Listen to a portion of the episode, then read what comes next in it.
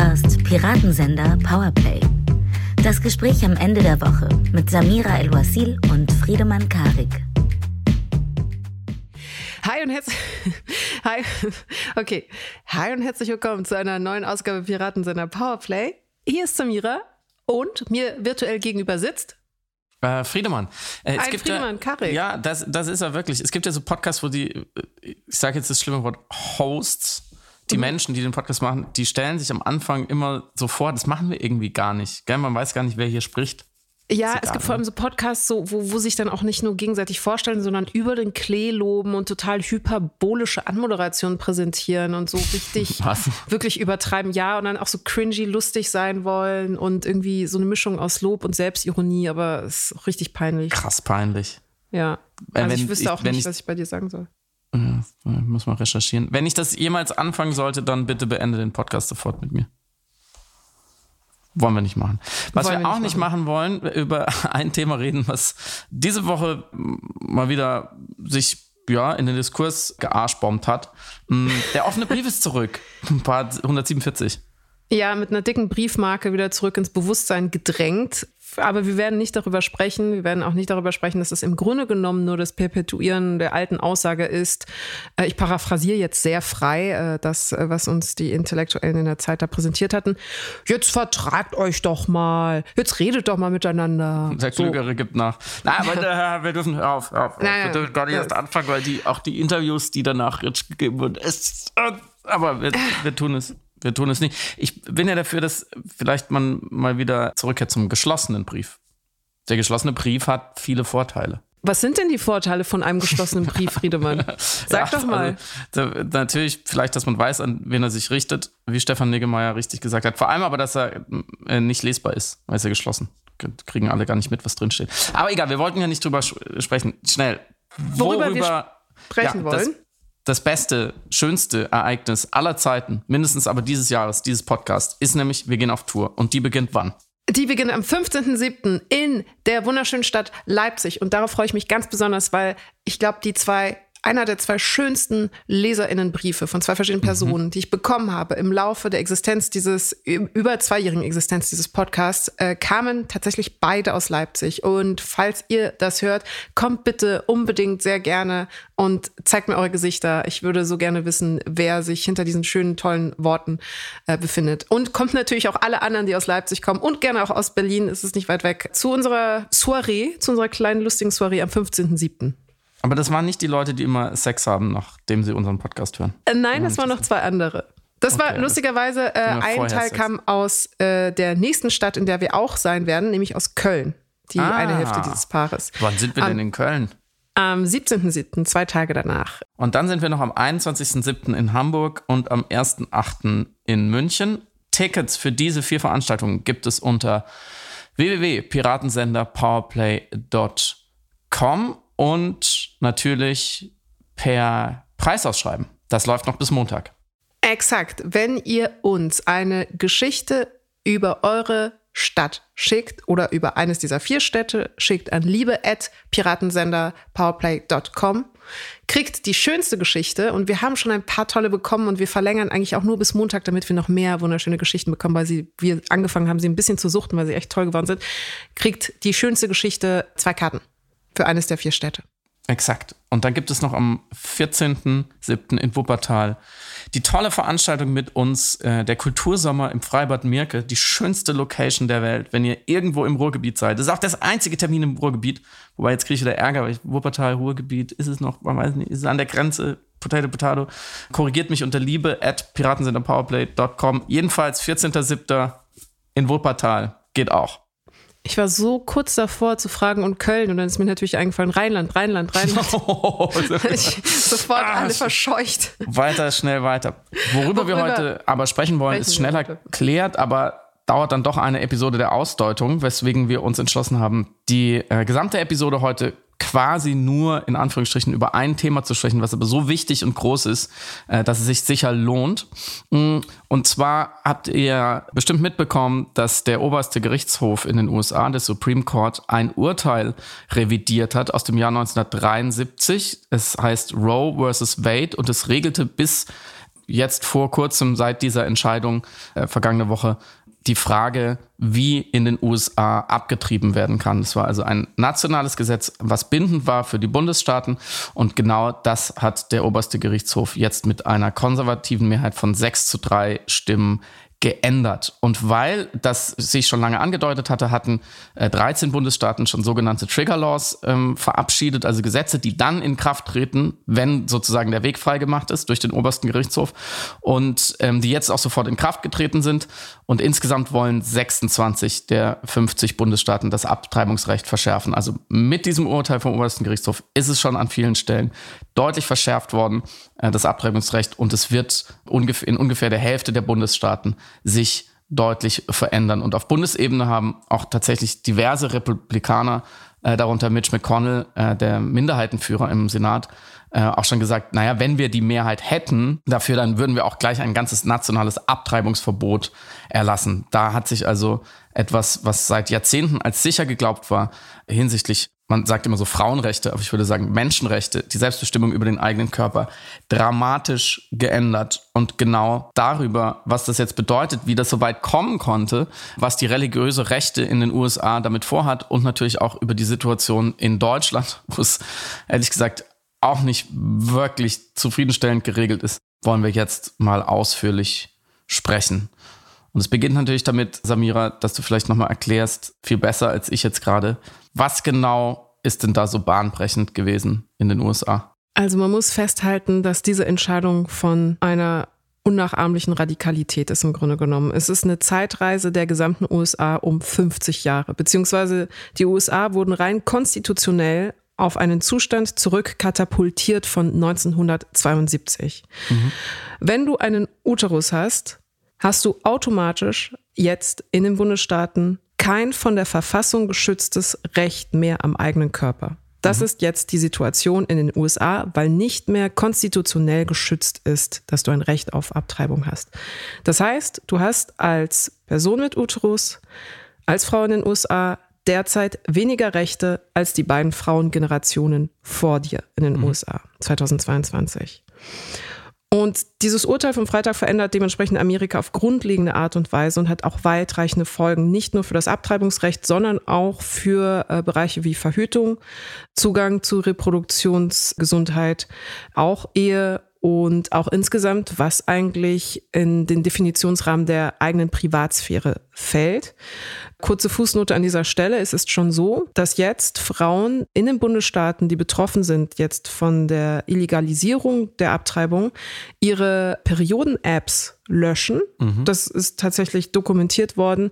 Oder ihre Zyklus-Dokumentations-Apps löschen, weil sie befürchten und Angst haben, dass man daraus schließen könnte, wenn sie sich damit auseinandergesetzt haben, vielleicht abtreiben zu wollen oder eben ihren äh, Zyklus überprüfen und man anhand ihres Suchverlaufs oder ihres Nutzungsverhaltens der Apps mhm. irgendwie schlussfolgern könnte, dass sie schwanger sein könnten und vorhaben eben die Schwangerschaft zu beenden. Und das wäre dann tatsächlich etwas, das juristisch geltend gemacht werden könnte vor einem Gericht, wenn man einer Person nachweisen möchte, du hast einen Schwangerschaftsabbruch gehabt, vielleicht äh, heimlich oder äh, man kann es belegen mit deinem App-Verhalten. Also so weit ist jetzt dann auch schon die Angst der äh, BürgerInnen in den USA, was eben das Recht äh, an ihrem eigenen Körper angeht. Mhm. Die Grundsätzlichkeit ist vor allem, es gab lange auf Grundlage dieses Grundsatzurteils Roe versus Wade eine selbstverständliche Annahme darüber, was Konsens ist, was konstitutioneller Konsens. Deswegen ist es auch Teil eben der Verfassung gewesen,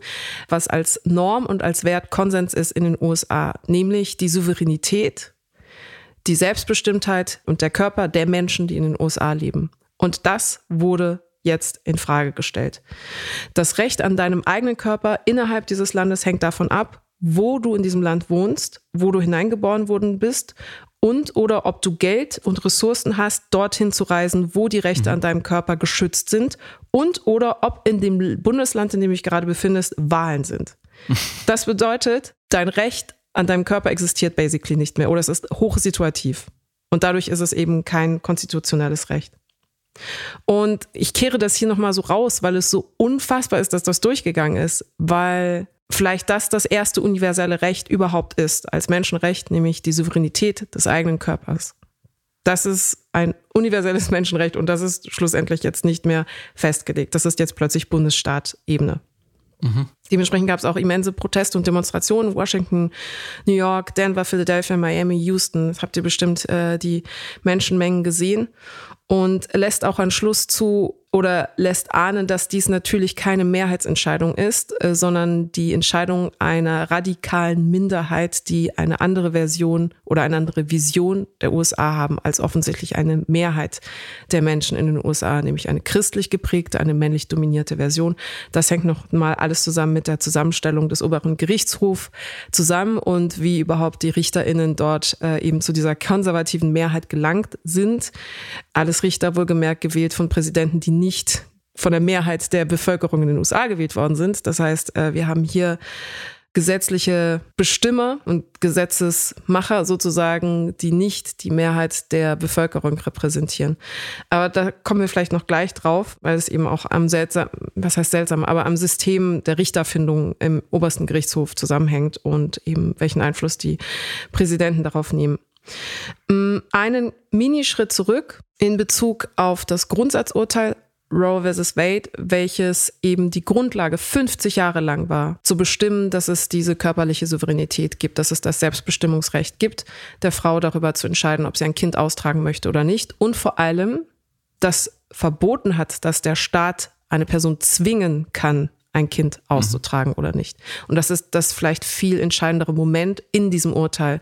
Es wurde 1973 als äh, Grundsatzurteil, ähm, es wird äh, äh, informell auch Superpräzedenzfall genannt, weil es eben so immanent wichtig war in der ähm, amerikanischen Rechtsprechung, aber auch eben in der amerikanischen Selbstwahrnehmung von einer Frau, die nicht äh, Jane Roe hieß, das ist nur eine Alias, in ihrem Namen und im Namen anderer Frauen zusammen mit einem texanischen Arzt in Gang gebracht. Und es wurden im Grunde zwei Werte gegeneinander aufgestellt und juristisch verhandelt, welcher Wert eine größere Wichtigkeit hat, dass er verankert werden muss, nämlich das Recht einer äh, möglichen austragenden Frau an ihrem eigenen Körper, also das Selbstbestimmungsrecht am eigenen Körper und sozusagen die Souveränität über den eigenen Uterus oder mhm. das pränatale Recht einer möglichen Person, eines möglichen Lebens in Form eines ungeborenen Babys. Ob das eben auch ein natürliches, ein ziviles Recht hat, das ebenso vom Staat geschützt werden müsste, rein theoretisch. Mhm. Und man hat diese beiden Rechte gegeneinander aufgestellt und geschaut, was hat mehr Vorrang. Und äh, man kam dann zu dem Schluss, dass der Staat hierbei nicht eingreifen darf und nicht das Recht hat, zum Schutz eines ungeborenen Lebens eine andere Person zu zwingen, eine Austragung zu leisten, wenn diese Person das nicht möchte. Das darf der Staat nicht machen. Und dementsprechend wurde auf Grundlage des Urteils eben festgesetzt, Selbstbestimmungsrecht. Und ja, lange hielt man das für selbstverständlich und stellt nun fest, es ist jetzt alles zur Disposition. Und im Grunde genommen, äh, BeobachterInnen befürchten, dass das jetzt der Beginn von weiteren Verschärfungen und weiteren Stürzen von Grundsatzurteilen in den USA sein könnte. Beispielsweise hat einer der äh, rechtskonservativen äh, oder der rechtskonservativste Richter ähm, im obersten Gerichtshof, nämlich Clarence Thomas, schon angekündigt, dass er die Supreme Court-Urteile zur gleichgeschlechtlichen Ehe und zur Empfängnisverhütung auch kippen möchte, auf Grundlage eben seiner Vision. Und vielleicht an dieser Stelle nochmal rausgekehrt, ich habe es am Anfang schon erwähnt, aber hier nochmal rausgekehrt, wir haben hier also nicht mehr rein äh, juristische oder ethisch-juristische Entscheidungen auf Verfassungsebene, sondern ideologisch-politische Entscheidungen. Das bedeutet dieses Urteil auch. Also wir haben eine hundertprozentige Politisierung juristischer Verhandlungen, mhm. die Einfluss nehmen auf das Leben aller AmerikanerInnen. Und das ist vielleicht das Besorgniserregende, wenn nicht, ich will nicht paranoid klingen, aber gefährliche und alarmierende. Mhm. Vielleicht noch zwei Sätze zur Realität und Praxis, die jetzt schon besteht und die sehr düster ist an manchen Stellen in den USA. Zum Beispiel in Texas gilt schon ein Gesetz schon seit längerem, was sehr, sehr, sehr strikt regelt, dass äh, nur bis zur sechsten Woche der Schwangerschaft abgetrieben werden darf, äh, wenn es kein äh, e-, elektromagnetisches Signal gibt, was als Herzschlag des Fötus gedeutet wird. Es gibt keine Ausnahmen für Gewalt Vergewaltigungen und andere Härtefälle. Und da kann man schon daran ablesen, dass es keine theoretische Diskussion ist, keine, keine rein philosophische, sondern dass das einfach ähm, gravierende Konsequenzen hat für sehr, sehr viele Frauen, vor allem für äh, arme Frauen, marginalisierte Frauen, Frauen mit schwacher Bildung, die nicht die Ressourcen haben, diese Gesetzgebung irgendwie zu umgehen, quer durch das Land zu fliegen, äh, die sich nicht so leicht darin tun, Schlupflöcher zu finden und so weiter und so fort. Ähm, wie immer ist es so, dass unter solchen restriktiven Gesetzen natürlich eher die sozial schwächer gestellten äh, leiden. Und äh, dass man natürlich erwartet, dass es eine soziale Spaltung noch vertieft, weil das ist ja das ist, ist ja die auch sehr, sehr wichtige sozioökonomische Dimension des Problems, dass die allermeisten Frauen, dazu gibt es sehr, sehr gute sozialempirische Forschung, das ist ja kein Geheimnis. Man weiß ja, warum äh, äh, Menschen, die äh, schwanger werden, äh, sich so oder so entscheiden.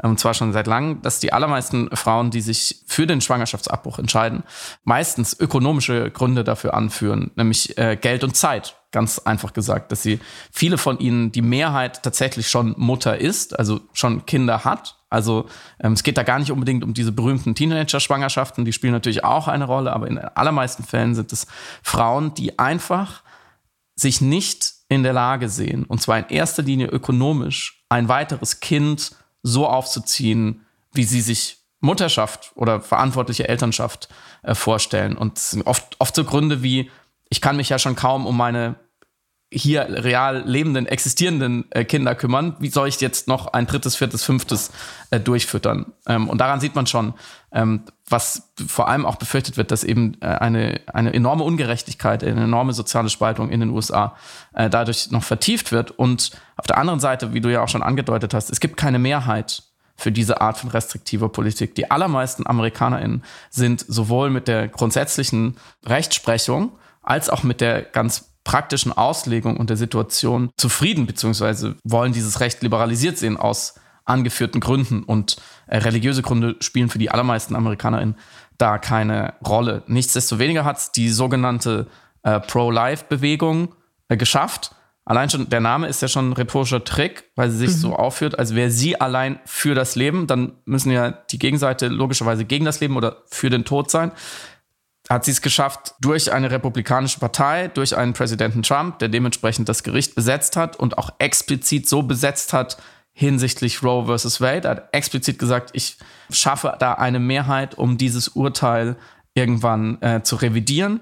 Ähm, und bei der letzten Besetzung, als äh, Ruth Bader Ginsburg ausgeschieden ist und eine erzkatholische Richterin dafür nominiert wurde von Trump, war das ganz klar Zweck und Ziel, genau diese, diese maßgeblichen liberalisierenden Gesetze umzudrehen. Also diese Pro-Life-Bewegung hat es nicht nur geschafft, den Life-Begriff synonym zu setzen mit einem restriktiven Abtreibungsrecht, so wie äh, die Waffenlobby es geschafft hat, Freedom, die Freiheit als Begriff äh, synonym zu setzen mit einem liberalen Waffengesetz, mit Waffenbesitz, sondern jetzt ist man auch an einem vorläufigen Ziel angekommen der jahrzehntelangen politischen Arbeit. Und ähm, die ja, politische Linke oder die Demokraten müssen sich natürlich ähm, an dieser Stelle fragen, was sie jetzt ähm, bereit sind zu tun dagegen, weil, wie du ja angedeutet hast, es wird nicht, das wird, ist natürlich ein besonders schlimmes Beispiel, was sehr, sehr, sehr, sehr viele Menschen sehr, sehr leiden lassen wird. Aber es ist nicht das Einzige. Zum Beispiel mhm. wurde jetzt, glaube ich, heute kam die Nachricht oder gestern noch ganz anderes Thema, auch riesige Tragweite, dass die ähm, die Klimaschutzbehörde in den USA, die weitreichende Kompetenzen hat, in verschiedene Gesetzgebungsprozesse einzugreifen, die also sozusagen ressortübergreifend, würde man bei uns sagen, ähm, in verschiedenen Ministerien, in verschiedenen äh, Bundesbehörden äh, mit mitbestimmen kann, dass deren äh, grundsätzliche verfassungsgemäße Freiheit dazu, eben Klimaschutz durchzusetzen und darauf zu achten, auch vom Supreme Court enorm beschnitten wurde. Also ein, ein nächstes großes, wichtiges Thema, ähm, der, der politischen Rechten dort. Und an diesen Beispielen kann man, glaube ich, auch sehr gut ablesen, dass Donald Trump kein Unfall war und kein Zufall und äh, vielleicht doch kein Horrorclown, wie ich ihn auch, auch bezeichnet habe, sondern mhm. mindestens eine nützliche Marionette, wenn nicht Schlüsselfigur in dem Versuch dieser politischen Bewegung, das Land wirklich 50 bis 100 Jahre wieder zurückzubringen. Ja, es geht darum, die Uhren zurückzudrehen. Der Supreme Court hat auch innerhalb von kurzer Zeit zum Beispiel durchgesetzt, dass Bundesstaaten ihren Bürgern nicht mehr verbieten dürfen, im öffentlichen Raum Waffen zu tragen. Im Bundesstaat New York gab es eben sehr lange eine, eine Einschränkung, was das angeht. Oder auch zum Beispiel die äh, finanzielle Subventionierung von Eltern, die ihre Kinder auf religiöse, meint natürlich christliche Schulen schicken wollen. Vorher mhm. war es so, es gab eine Unterstützung bei öffentlichen und privaten Schulen. Jetzt sind Bundesstaaten eben auch verpflichtet, Eltern äh, Geld dafür zu geben, dass sie ihre Kinder auf christliche Schulen schicken. Das sind nur zwei beispielhafte Änderungen, jetzt in anderem Ausmaß oder in einer anderen Kategorie, die eben von der konservativen Supermehrheit im höchsten Gericht durchgesetzt worden sind. Und man muss auch nochmal festhalten, das ist auch angedeutet, die Demokraten haben das durch eine Lethargie oder ein Nicht-Handeln, ein nicht entschlossen genug seiendes Handeln auch mit möglich gemacht. Obama und Biden sind trotz ihrer Ankündigungen, was das angeht, nicht entschlossen genug gegen diese sich anbahnende Konstellation der Faktoren welche diese Situation jetzt ermöglicht hat, vorgegangen. Stichwort Filibuster. Die Demokraten hatten im Mai die Chance, den Filibuster zu überstimmen und Roe dadurch auch zu kodifizieren. Und sie haben es vorhersehbarerweise nicht gemacht, weil der Filibuster noch zu wichtig ist als politisches Instrument für auch die Demokraten. Und ich glaube, da gibt es auf jeden Fall, also diesen, diesen Kritikpunkt möchte ich auf jeden Fall noch platziert wissen. Was ist denn ein Filibuster? Filibuster ist im Grunde genommen, quatschst du im Senat so lange deine eigene Position lang, bis sie, äh, bis sie durchgesetzt werden kann. Und das ist ein ganz altes Instrument noch übrig geblieben und wird bis heute von Parteien genutzt, um Entscheidungen zu blockieren von der Gegenseite, die du nicht durchgesetzt wissen möchtest. Genau, du, es, ist ein, ähm, es ist eine Taktik der Minderheit, die verhindert, dass die Mehrheit etwas beschließen kann, weil sie einfach ihr Recht auf Gegenrede so lange ausnutzt, bis keine Entscheidung mehr ähm, getroffen ist, ja. werden kann. Sozusagen eine Ermüdungsrede, eine Blockade, eine rhetorische. Genau. Und genau, genau die, die Demokraten haben oft von diesen, kann man sagen, ja, irgendwie gelernten, routinierten, aber doch miesen Tricks der Demokratieverhinderung Abstand genommen, während die Republikaner sich dessen viel mehr bedient haben. Und stattdessen war die Reaktion, ich weiß, es ist natürlich dann müßig jetzt zu kritisieren, wie reagiert worden ist, aber es war auch frustrierend, auch im Anbetracht der Traurigkeit, die dieses Urteil schlussendlich freigesetzt hat in den USA, wie beispielsweise Nancy Pelosi reagiert, wenn sie ein wütendes Gedicht vorträgt. äh, oder oh. der Kongressabgeordnete Andy Levin äh, aus Solidarität mit den Frauen Wut-Yoga macht auf Twitter, sagt, ich bin sehr wütend. Es mhm. ist ein schlechter Tag für die USA. Und ich weiß, das kommt natürlich aus einer Hilflosigkeit, aber das auch irgendwie gleichzeitig wieder programmatisch für eben das Ausbleiben von genügend Entschlossenheit, was genau diese Situation, die wir jetzt haben, angeht. Und was ich noch zur Pro-Life, falschen Pro-Life, Pro-Choice-Dichotomie sagen wollte, die natürlich, wie du es auch äh, perfekt beschrieben hast, eben eine Form von sehr falschem Framing ist. So als seien eben Pro-Choice-Menschen ähm, eben verkappte Mörder, Kinder, Babymörder. Mhm. Es ist so, dass nach dem Urteil Roe vs. Wade, es gab so die leise Befürchtung, dass die Zahl der ausgeführten äh, Abtreibungen in den USA dann steigen würde. Also die Argumentation ja dann sein, wenn man das legalisiert, dann machen es plötzlich alle. Das war ja eigentlich die ähnliche Argumentationslogik auch bei der Abschaffung des äh, Bewerbungsparagraphen 219 von Abtreibungen in Deutschland, dass wenn man eine Inf Informationspolitik erlaubt, also Frauen erlaubt, sich darüber besser informieren zu können, indem man einfach äh, GynäkologInnen erlaubt, auch darüber zu schreiben, dass sie äh, diese ausführen und wie sie diese ausführen, dass das dann vielleicht zu einer Inflationierung äh, der Abtreibung führen könnte. Mhm. Und statistisch hat man festgestellt, also nach Angaben des Guttmacher-Instituts, dass die Zahl nach dem Urteil Roe versus Wade konstant gleich geblieben ist nur die Zahl der Todesfälle infolge von mhm. Abtreibungen mhm. ist drastisch zurückgegangen. Das bedeutet, und es gibt diesen Satz, you can't ban abortion, you can just ban uh, legal abortions. Die Schwangerschaftsabbrüche werden so oder so stattfinden. Und die Situation ist jetzt, machen wir das in den USA unter sicheren Umständen für die Personen oder unter unsicheren Umständen für die Personen. Und die Entscheidung ist jetzt, man macht es unter unsicheren Umständen und nimmt in Kauf, dass natürlich mhm. mehr Frauen auch bei dem Versuch, ähm, daheim abzutreiben oder über andere Umwege abzutreiben, ihr Leben verlieren. So viel also zu äh, Pro-Life. Mhm. Das bringt uns eigentlich zu Dirty Dancing. Ganz ja, kurz. Ja, stimmt.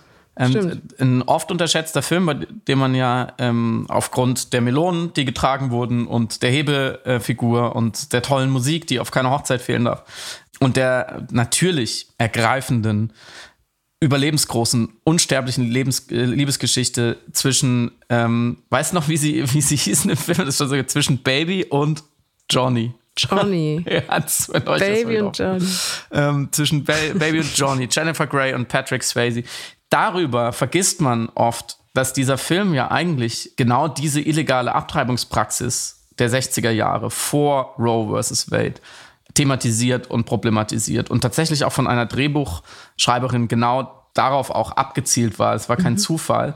Und sie hat später auch gesagt äh, in Interviews, sie wollte tatsächlich den Frauen äh, in den 80er Jahren, als ähm, Dirty Dancing dann äh, 1987 kam er in die Kinos, den wollte sie zeigen, wie das früher war. Den wollte sie zeigen, woran sie sich die jungen Frauen natürlich nicht erinnern konnten, äh, wie gefährlich das in den 60er Jahren war, wie stigmatisiert das Thema auch war. Das ist auch interessant, dass in dem Film es auch Szenen gibt, also die, der, der, der Plot ist folgender. Die Tanzpartnerin von Johnny, die eigentliche, äh, genannt Penny, ähm, wird äh, ungewollt schwanger bei einer Affäre in diesem Sommercamp und äh, versucht dann eine Abtreibung zu organisieren und äh, Baby will ihr dann helfen und es gibt so Dialoge, wo das, wo so um das Wort Abtreibung herum äh, getänzelt wird, weil mhm. allein schon dieses Wort war schon sehr stigmatisiert und, und schambehaftet und es durfte natürlich nicht sein, weil es natürlich in, in vielen Fällen außerehelichen Sex entlarvt hat.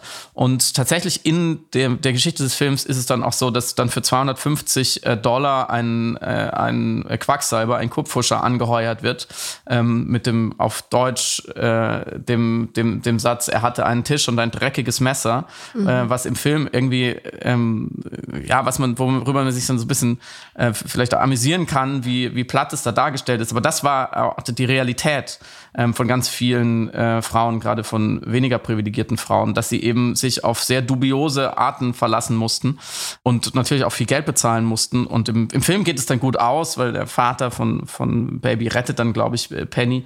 Und ähm, dann wird alles gut am Ende, großer Tanz, aber dieser kurze Exkurs, daran kann man ablesen, dass ähm, die USA vor diesem Urteil sehr lange äh, wirklich äh, damit gekämpft haben und ähm, das auch ein, ein wichtiger Inhalt der natürlich der Bürgerrechts- und Frauenrechtsbewegung war damals, äh, dass dieses, dieses Recht so aufzustellen, dass Frauen nicht so sehr darunter leiden und dass grundsätzlich natürlich die Kontrolle über Reproduktion schon immer in patriarchalen Gesellschaften oder patriarchal geprägten Ordnungen extrem wichtig war, als einfach ein Machtinstrument ist. Und andererseits natürlich die sexuell und romantisch entfesselte Frau immer als grundsätzlich als Bedrohung wahrgenommen wurde. Und das kann man nachverfolgen bis natürlich in die Antike. Brauchen wir jetzt nicht machen, ähm, führt vielleicht auch zu weit, aber man muss an der Stelle, finde ich, immer noch einmal feststellen, dass genau diese Art von Rechtegarantie die, über Geburtenkontrolle, Verhütung, Abtreibung und so weiter, ja, der eine der wichtig, vielleicht der wichtigste Baustein dessen ist, was wir Emanzipation nennen mhm. und Gleichberechtigung und Gleichstellung. So, weil bevor man da zum Beispiel über so etwas wie ein Gender Pay Gap sprechen kann und den problematisieren kann oder über äh, sexuelle Gewalt und Übergriffe am Arbeitsplatz, müssen Frauen ja überhaupt mal überhaupt an die Arbeitsplätze kommen, was mhm. ja damals nicht selbstverständlich war. Und um überhaupt Karrieren machen zu können, und ich meine jetzt nicht Karriere im Sinne von super high potential Vorständin zu werden, das ist wie gesagt dann das nachgeordnete schwere Problem, aber überhaupt verlässlich planen zu können, in Ausbildung und Beruf gehen zu können, unabhängig von einem Versorgermann, müssen Frauen ja genauso verlässlich über ihre Reproduktion und damit über ihren Körper bestimmen können. Und das meine ich überhaupt nicht ethisch. Das ist überhaupt gar kein ethisches Argument. Das ist einfach ein, ein rein logisches, ökonomisches Argument. Wenn ich Arbeitskraft haben will, dann kann ich nicht gleichzeitig schwanger sein und mich um Kinder kümmern. Das geht nicht. Dann habe ich nicht mehr 100 mhm. Prozent der Arbeitskraft. Und wenn ich als Frau in einer freien Gesellschaft die Entscheidung haben soll, was mache ich? Will ich so im besten Falle heute natürlich beides, aber damals musste mir erstmal festgestellt werden, dass Frauen überhaupt sicher auf den Arbeitsmarkt gehen können. Dann muss ich ihnen ja garantieren können, dass sie ihr Leben selbst im Griff haben und nicht jemand anderes, sondern dass sie es selber bestimmen können. Also die, die, die wichtige soziale, äh, romantische, sexuelle Befreiung äh, der Frauen, die kann ja nur durch in Wechselwirkung und durch und mittels einer wirtschaftlichen Befreiung auch stattfinden. Und das haben die USA ja in diesem Sinne geschafft und viele andere westlichen Gesellschaften auch. Und deswegen ist es ja, das ist ja auch so ein Grund, warum es so irre ist, das wieder zurückdrehen zu wollen. Mhm. Weil es ist ja schon alles schlimm genug, was wir bisher besprochen haben. Das Recht auf den eigenen Körper und das Recht auf die Reproduktion. Aber dazu kommt ja noch, dass in so einer Gesellschaft, wenn man sie konsequent durchdenkt, man die Hälfte der Arbeitskraft verliert. Mhm. Und Frauen noch schlechtere Chancen auf diese Karriere hätten. Und dann muss man sich ja schon fragen, beziehungsweise finde ich es legitim, darüber nachzudenken, was wollen diese Fundamentalisten eigentlich? Also wie du vorhin gesagt hast, sie wollen Amerika äh, in die Vergangenheit bringen, 50 Jahre zurück. Aber was ist das? Auch, ich weiß gar nicht, ob es statthaft ist im Sinne eines äh, Advocatus Diaboli, sich mal wirklich in die hineinzuversetzen, sagen, was ist denn diese, du hast gerade von einer Vision gesprochen, die haben sie sicherlich, aber was bedeutet denn diese Vision? Ist es dann, also Margaret Atwood hat es in Handsmaid Tale ähm, ja dystopisch ähm, überzeichnet, kann man sagen, auch durch den ähm, erzählerischen Kunstgriff. Man kann es fast schon magischen Realismus nennen, ähm, dass sie gesagt hat, wenn dann auch noch die allermeisten Frauen unfruchtbar werden, so dann kippt dieses ganze System noch viel mehr zu Ungunsten der Frauen. Aber das, das muss man sich ja gar nicht dazu denken als erzählerisches Mittel, um das noch zu verschärfen, sondern grundsätzlich, was ist das, wenn sie, wenn sie wirklich durchregieren könnten, können sie zum Glück gerade noch nicht in den USA, aber wenn sie könnten, was käme denn am Ende dabei raus und warum? Also es ist wirklich ein so, also das quasi, hier beginnt die Frage auch an, an dich, weil ich bin, ich bin da noch so manchmal ein bisschen ratlos. Ist es wirklich so ein, ist es wirklich die Misogynie? Geht es wirklich darum, Frauen wieder dahin, also quasi an den Herd und, und ans Kinderbett zurückzustellen? Ist das grundsätzliche Kern des Projektes? Also andere einzelne Vorhaben der religiösen Rechten sind ja auch dieser Geschichtsrevisionismus, ja, das wird über die, die Sklaverei und, die, und den Bürgerkrieg und Rassismus bis heute versuchen, die klein zu halten und ein, eigenes falsches historisches Narrativ zu stricken. Der Bürgerkrieg, da ging es gar nicht um die Sklaverei, da ging es um irgendwelche Steuern und so. Sklaverei, das war alles gar nicht so schlimm. Also, oder, oder auch ähm, artverwandt damit ist der Kreationismus, dass sie nicht wollen, dass Evolutionslehre an den Schulen gelehrt wird, sondern halt erklärt wird, es mindestens gleichberechnet, dass Gott alles erschaffen hat, also so eine Trennung von Kirche und Staat, ähm, die dann in Frage gestellt wird. Natürlich Minderheitenrechte, irgendwo im Kern auch geht es dann zurück, das ist Segregation, also nach sogenannten, mit Anführungszeichen, nach Race. Ähm, was, was, was ist es, was diese Leute auch diese enorm unbarmherzigen Entscheidungen vorantreiben lässt, wie wir jetzt sehen, wo ganz klar das Leid von lebenden, atmenden Menschen gesteigert wird? Mhm.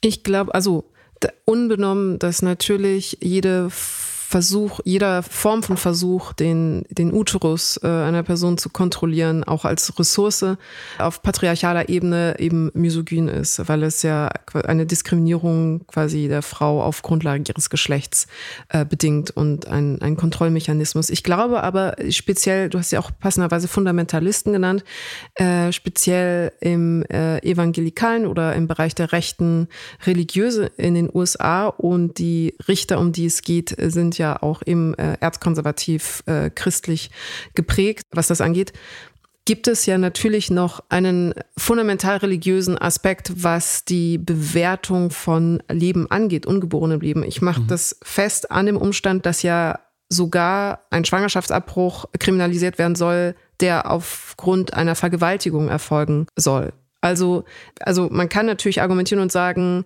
der Versuch, den Schwangerschaftsabbruch zu kriminalisieren, ist auch der Versuch, die Sexualität einer unterstellt promiskuitiven Frau zu kontrollieren, weil sie dann aus Angst davor, dass sie ja kriminalisiert wird, wenn sie versucht, ihm ein Kind abzutreiben, gar nicht erst in die Situation kommen, oder sich traut zu kommen, sexuell aktiv zu sein beispielsweise. Das ist ein Aspekt, das ist der frauenfeindliche Aspekt und hat eine lange Tradition, kennen wir ja aus dem Christentum. Aber wenn man noch dazu sagt, ja, aber auch bei einer Vergewaltigung, wo es ja eben nicht um Promiskuität geht oder eben diese moralischen Verhandlungen, die Frauen unterstellt werden, ist der Schwangerschaftsabbruch zu kriminalisieren, geht es ja noch eine Ebene tiefer, nämlich die Überlegung, die christlichen Überlegungen darüber, ab wann eben dieses Leben äh, anfängt und ob dieses Geschöpf Gottes sozusagen mehr zu schützen ist als die Person drumherum, die dieses Geschöpf Gottes austragen soll und muss in mhm. der Logik dieser Richter. Das heißt, wir haben noch einen tief christlichen, eben fundamentalen Aspekt, der einfach Teil einer Religiosität ist, die ich auch nur intellektuell kann versuchen nachzuvollziehen, aber nicht nachfühle. Aber ähm, das ist eben eine Logik, aus der sie offensichtlich herkommen. Und ein dritter Aspekt ist auch gerade in speziell äh, Amy Conn Barrett, einer der Richterinnen, die auch von Trump ja eingesetzt worden ist, diese wirklich äh, auch vokal seiende Pro-Life-Richterin und eben äh, Abtreibungsgegnerin, ist, was man in der Rechtsphilosophie, in der amerikanischen Rechtsphilosophie eine Originalistin nennt. Die Originalisten, mhm. das ist auch die Mehrheit gerade in der Zusammenstellung der Richter im obersten Gerichtshof, sind Leute, die sagen, man muss den Text, die Gesetzestexte der USA, beginnt mit der Verfassung, so textbezogen wie möglich anerkennen und nehmen und daraus die Gesetze für die amerikanische Gesellschaft erstellen. Das heißt, es werden Texte nicht interpretiert, nicht im Geiste eines Gesetzes argumentiert, sondern mit Grundlage dessen, was dort steht, gearbeitet. Und Originalisten sind gemeinhin auch immer Traditionalisten und sagen eben, es gibt eine gewisse Unveränderbarkeit und Unverhandelbarkeit, was die Texte angeht. Und dem gegenübergestellt sind Menschen, äh, sind JuristInnen und RichterInnen, die sagen, man findet nicht im Text, sondern man entscheidet aus dem Text heraus mhm. juristisch. Mhm. Und das sind unterschiedliche Dispositive, eben äh, juristisch, juristische Entscheidungen zu treffen. So, und die Originalisten sind halt dadurch einfach in ihrer rechtsphilosophischen Sicht auch auf die amerikanische Verfassung rückwärts gewandt. Per äh, reaktionär, per Definition, per Wahrnehmung und äh, Umgang mit den Texten. Auch das wird natürlich dann längerfristig ein Problem. Und beim Sprechen über Schwangerschaftsabbrüche, die eben aus Sexismus erfolgen, aber auch aus Rückwärtsgewandtheit, aus einem reaktionären Betrachten der Welt, gibt es die Vorstellung eines Konflikts zweier Werte, nämlich das Recht auf die eigene Körpersouveränität, mhm. äh, das Recht am eigenen Körper und das Recht des ungeborenen Lebens. Und ich wollte dich fragen, ob du zufällig das Gedankenexperiment, das philosophische Gedankenexperiment von Judith Jarvis Thompson kennst, in Defense of Abortion, mhm. wo es um einen Geiger geht, der entführt wird. Ein was? Wird entführt? Ein Geiger. Ah, ein, ah, ein, wie, äh, wie, wie ein, ein Violinist. Violinist. Ah, okay. Ja, genau. Ja, okay, verstanden. Ein Violinist oder ein, Violon, ein Violinist, ne? Mit ein I. Violinist. Ja. Violiner, Violinist. Piano, Pianist. Potato, Kartoffel. also, Tomato, der Geiger Potato. wird entführt. Schießen Sie los. Genau. Das hat sie 1971 veröffentlicht als Text. Und ich würde es nur gerne hier einmal aufmachen, gedanklich, um drüber nachzudenken, für Personen, die noch so ein bisschen unentschlossen sind, was so die Verhandlung von Schwangerschaft, Körper und Körpersouveränität angeht. Wir sagen, naja, aber es ist natürlich total problematisch, aber das gibt doch bestimmt noch einen anderen Weg. Vielleicht sind das ja. auch Leute, die dann äh, offene Briefe unterzeichnen. Also, es gibt einen sehr wichtigen Geiger, der erkrankt sehr schwer. Und die Gesellschaft für gute Musik entführt dich beispielsweise, Friedemann, mhm. und sagt, du musst uns helfen, diesen Geiger zu retten. Mhm. Und schließt dich an diesen Geiger an per äh, Dialyseverfahren, mehr oder weniger per Blutschläuche und erlaubt so dem Geiger zu leben, während du auch lebst. Also dir geht's gut, du wirst auch versorgt, du bekommst zu essen und äh, Logis und alles von dieser Gesellschaft der guten Musik. Du musst nur neun Monate durchhalten und an diesem Geiger dranbleiben per Schläuche. Und du weißt, dass dank dir dieser Geiger überleben wird und dass die Welt bereichert werden wird von sehr guter Musik, weil es natürlich ein herausragender Stargeiger ist, der unglaublich mhm. wichtig ist für die ganze Welt. Und du hast jetzt zwei Möglichkeiten. Ähm, du wurdest in diese Situation hinein entführt sozusagen. Du reißt die ganzen Schläuche ab und weißt, dieser Geiger wird sofort sterben, wenn du mhm. aufbrichst und davonläufst. oder du harrst aus und hältst aus und sorgst mit deinem Leben dafür, dass dieser Geiger überlebt. Mhm. das ist überhaupt nicht weird. ist überhaupt, ist, wie man es halt kennt. Typisches Beispiel. Ja. Wer kennt das nicht? Und Thompson stellt die Frage, was würdet ihr in der Situation machen? Würdet ihr die Schläuche abreißen, wissen, dass dann dieser Geiger sterben wird, weil mhm. ihr die Schläuche abgerissen habt, aber gleichzeitig habt ihr ja das Recht, äh, wegzugehen? Also, oder keiner kann euch zwingen, jetzt neun Monate da zu bleiben. Oder würdet ihr die neun Monate ausharren, weil ihr natürlich nicht wollt, dass ein Menschenleben wegen euch mhm. verloren geht? Was würdest du? Also ich versuche jetzt wirklich, ich, äh, in meinem Hirn ja, passieren gerade sehr viele interessante Dinge. Unter anderem baue ich gerade wie so ein Kind am, am Strand ganz manisch so eine so eine Mauer aus, aus so eine, so eine, so eine, wie sagt man, so ein Deich, um ja. sozusagen die anrollenden Wellen des Wahnsinns, äh, dieses Gedankenexperiments und vor allem des thematischen Kontextes, in dem du es aufgestellt hast, zurückzuhalten, um nicht darüber nachzudenken, wer in dem Bild bin ich jetzt der Fötus oder der Geiger? Und warum, warum sagst du sowas, sondern damit auf der anderen Seite ich das möglichst klar und äh, präzise und septisch, äh, antiseptisch äh, beantworten kann. Mm ich, ich würde als erstes mal feststellen, dass die Entführung natürlich eine Schweinerei ist und dass, wenn ich mich entscheiden sollte, dass, der, dass ich jetzt da raus will, und zwar sofort, äh, das mein absolut gutes Recht ist. Und es nicht meine Schuld ist, dass der Geiger stirbt. Weil die Leute, die mich entführt haben und an ihn drangehängt haben, die sind schuld. Die hätten eine andere Lösung finden müssen. Die hätten ja zum Beispiel jemand finden können, äh, der sich freiwillig bereit erklärt. So, und von dem sie wissen können, wenn er, dass der dann nicht abhaut. Wenn ich also abhaue, dann übe ich nur mein, mein Grundmenschenrecht aus und niemand kann mir den Vorwurf machen.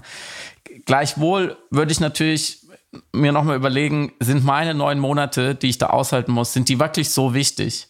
Oder ist es nicht vielleicht eine gute Gelegenheit, der Welt etwas Gutes zu tun? Und wenn ich das wenn ich das abschätze, sage doch, die Musik dieses Menschen wird der Welt so viel geben, dagegen sind meine neun Monate wirklich nicht so wichtig und ich mache es gerne, dann bleibe ich. Die Wahrscheinlichkeit wäre aber 90-10, dass ich gehe. Das ist eine befriedigende Antwort.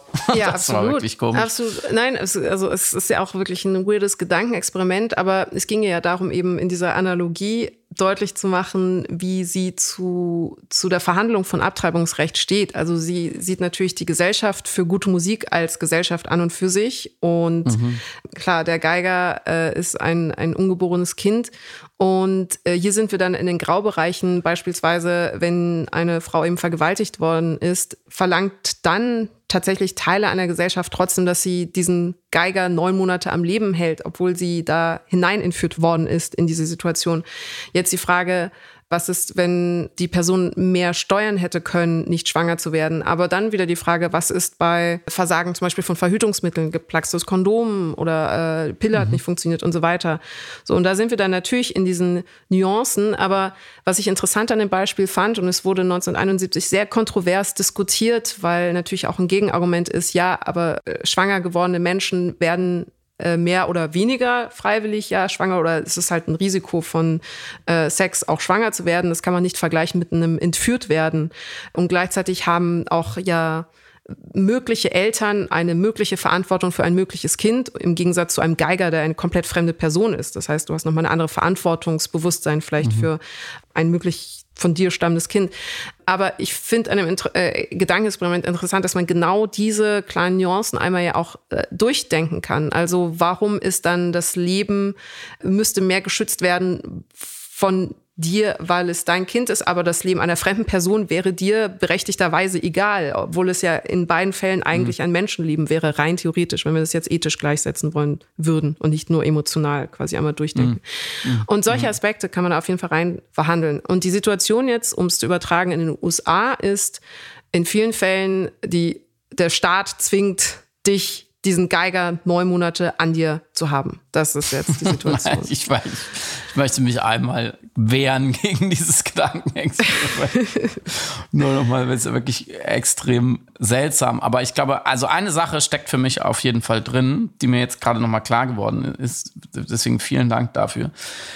Die Grundlage aller dieser Argumentationen, also die Urprämisse ist ja wieder einmal Sex der nicht der Reproduktion dient mhm. und der nicht in der Heil im heiligen Bündnis zwischen Mann und Frau passiert, ist falsch. Und er muss sich immer erklären. Und er ist mhm. immer in der Bringschuld. Und wenn aus diesem Sex, weil zum Beispiel Verhütungsmittel nicht funktioniert haben, ein Kind entsteht, dann hast du Pech. Dann musst du gucken, wie du damit zurechtkommst. Mhm. Und du wusstest es ja vorher, ja, die Abtreibungsrechte sind dann eben so. Deswegen ist ja die einzige Möglichkeit, diesen Zustand an den Geiger angeschlossen zu sein, wenn man dieses Bild bleibt, keinen Sex zu haben. Genau. Und da liegt ja ein Vektor dieser Ideologie sicherlich ja. verborgen, den man oft übersieht, weil es für uns auch so ein bisschen selbstverständlich ist. Natürlich kann jeder Sex haben, wie er möchte, und dann muss man halt verhüten und fertig. Dass diese religiöse Rechte vielleicht einfach gerne wieder ähm, hätte, dass die Leute keinen Sex haben, außer innerhalb der Ehe und da nur in Missionarsstellung. Und was die sonst noch wollen, da kann man an dieser Stelle schon ähm, einen, einen Buchtipp noch loswerden. Natürlich die Gotteskrieger von Annika Brockschmidt, mhm. die äh, sich genau damit länger ähm, beschäftigt hat. Wie vor allem auch diese Themen, das ist nochmal eine Dimension, die wir, glaube ich, hier nicht diskutieren können.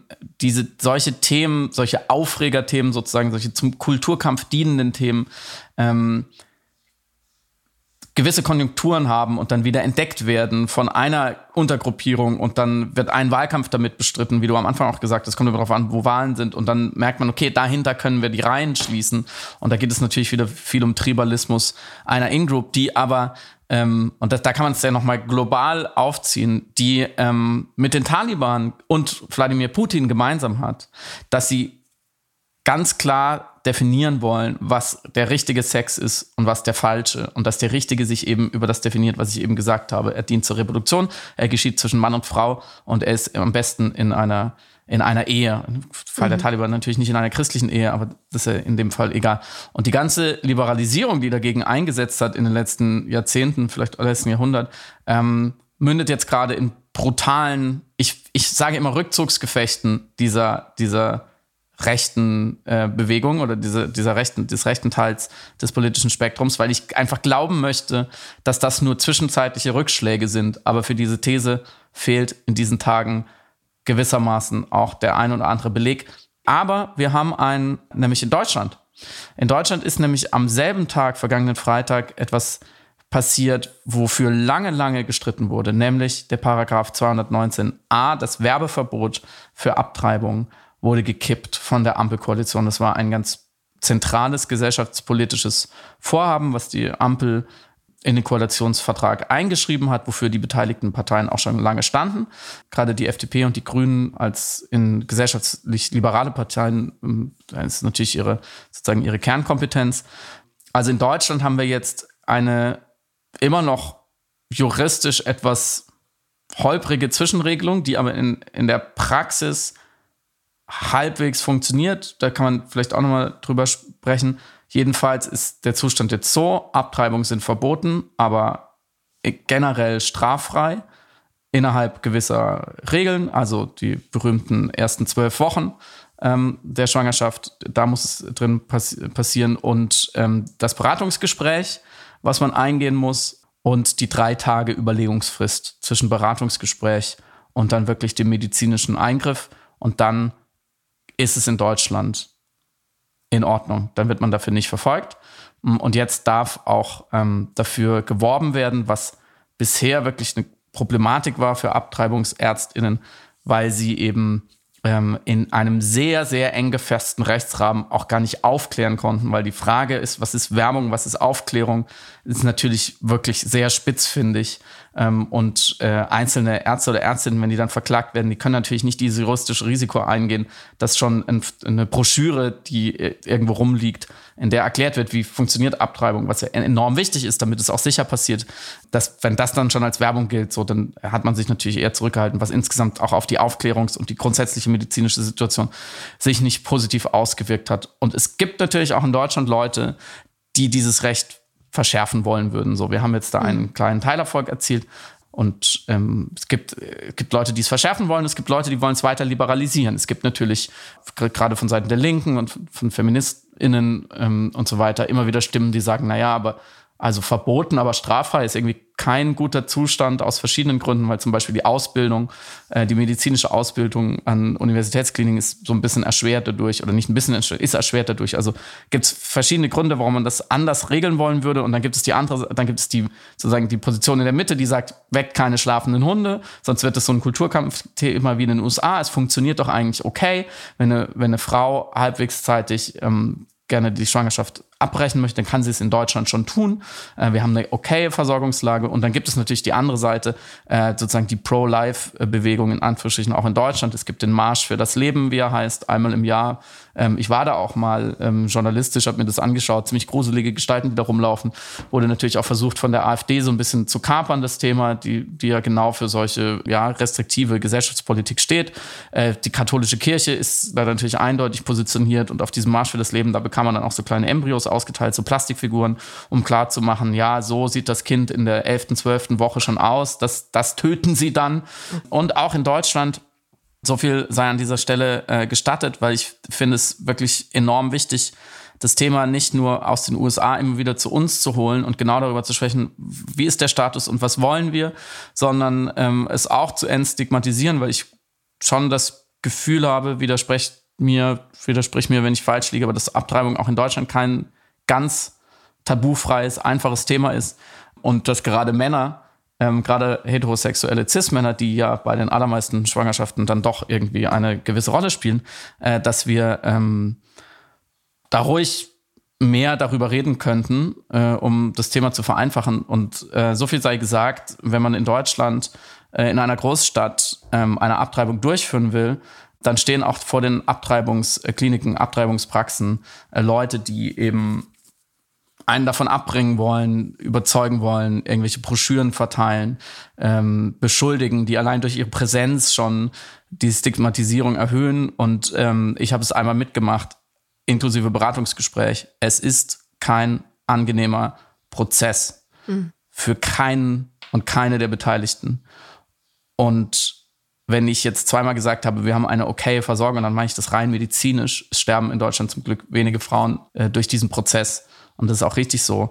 Aber ähm, man dürfte schon darüber diskutieren, ob das schon im Jahr 2022 ähm, mit einer gesellschaftspolitisch liberalen Regierung, ob das schon das Ende der Fadenstange ist, wie wir dieses Thema behandeln wollen.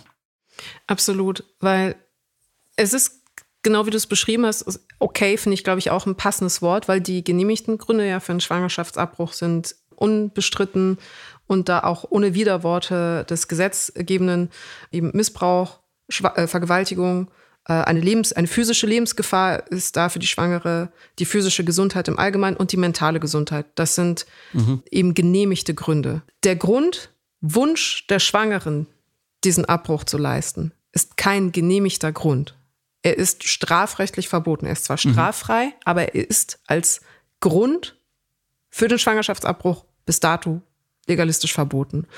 Und auch wenn sich in der Sache und vielleicht auch in der Organisation gar nicht so großartig viel verändert, es bleibt ja straffrei und es gibt dann einfach neben äh, der obligatorischen Beratung und der obligatorischen Wartezeit ja trotzdem dann eine Versorgungslage und die Möglichkeit, das dann abzuschließen, ist das interessant, welche legalistische und dann aber auch wertebasierte Botschaft das vermittelt. Der Wunsch einer Schwangeren, den äh, Abbruch zu leisten, ist ein verbotener Grund. Der Wunsch bleibt verboten. Und da sind wir, ich, das mag jetzt dann sehr rabulistisch klingen, weil ja, who cares, am Ende ist, verändert sich ja dann vielleicht auch gar nicht so viel, aber im Endeffekt doch wiederum alles. Also, dass quasi die eigene Souveränität dann doch hier kriminalisiert wird, straffrei bleibt, aber kriminalisiert wird, ist eben nochmal eine andere Aussage im Geiste des Gesetzes äh, als eine mhm. Anerkennung mhm. eben des Selbstbestimmungsrechts der Frau. Äh, und deswegen bin ich da, wiederhole ich das jetzt auch so, so mantrahaft, äh, um das irgendwie rauszukehren, dass es wirklich nochmal darum geht, das noch nicht anerkannt worden ist, dass die Frau das selbst bestimmen kann und darf und sollte. Und deswegen, ja, es ist okay. Also verglichen zu Malta und Liechtenstein sind wir, mhm. sind wir in Europa okay dabei. Aber die, die Wahrnehmung, die vom Gesetzgeber bestehende Wahrnehmung ist eben eine stigmatisierende. Und das überträgt sich dann natürlich auch im diskursiven und im gesellschaftspolitischen Umgang mit dem Thema, wenn es nach wie vor eben etwas Verbotenes ist, etwas strafrechtlich Relevantes ist, auch wenn es straffrei bleiben sollte. Und da wäre ich auch dafür, das äh, größtmöglich zu entstigmatisieren und ja, zu liberalisieren. Wir machen hier also vielleicht hoffentlich kleine Fortschritte. Immerhin ist jetzt das Selbstbestimmungsrecht in Kraft getreten für Transmenschen, die nun mit weniger behördlichem Aufwand und vor allem weniger Kosten ihr Geschlecht äh, legislativ, also auf Papier ändern können. Und ja, das ist etwas, das mir Hoffnung gibt und Vertrauen in ein Bewusstsein über den Sinn von Gesetzen in Deutschland, also was sie genau für die Bevölkerung leisten sollen und nicht an der Bevölkerung vorbei. Das ist ein erfreuliches Ende für diesen Podcast. Vielen Dank fürs Zuhören. Bitte träumt nicht schlecht von Dialysemaschinen und Violinisten. Wenn ja, schreibt uns an liebe at piratensender.powerplay.com, wie ihr euch entscheiden würdet. Schönes Wochenende. Bis dann. Ciao.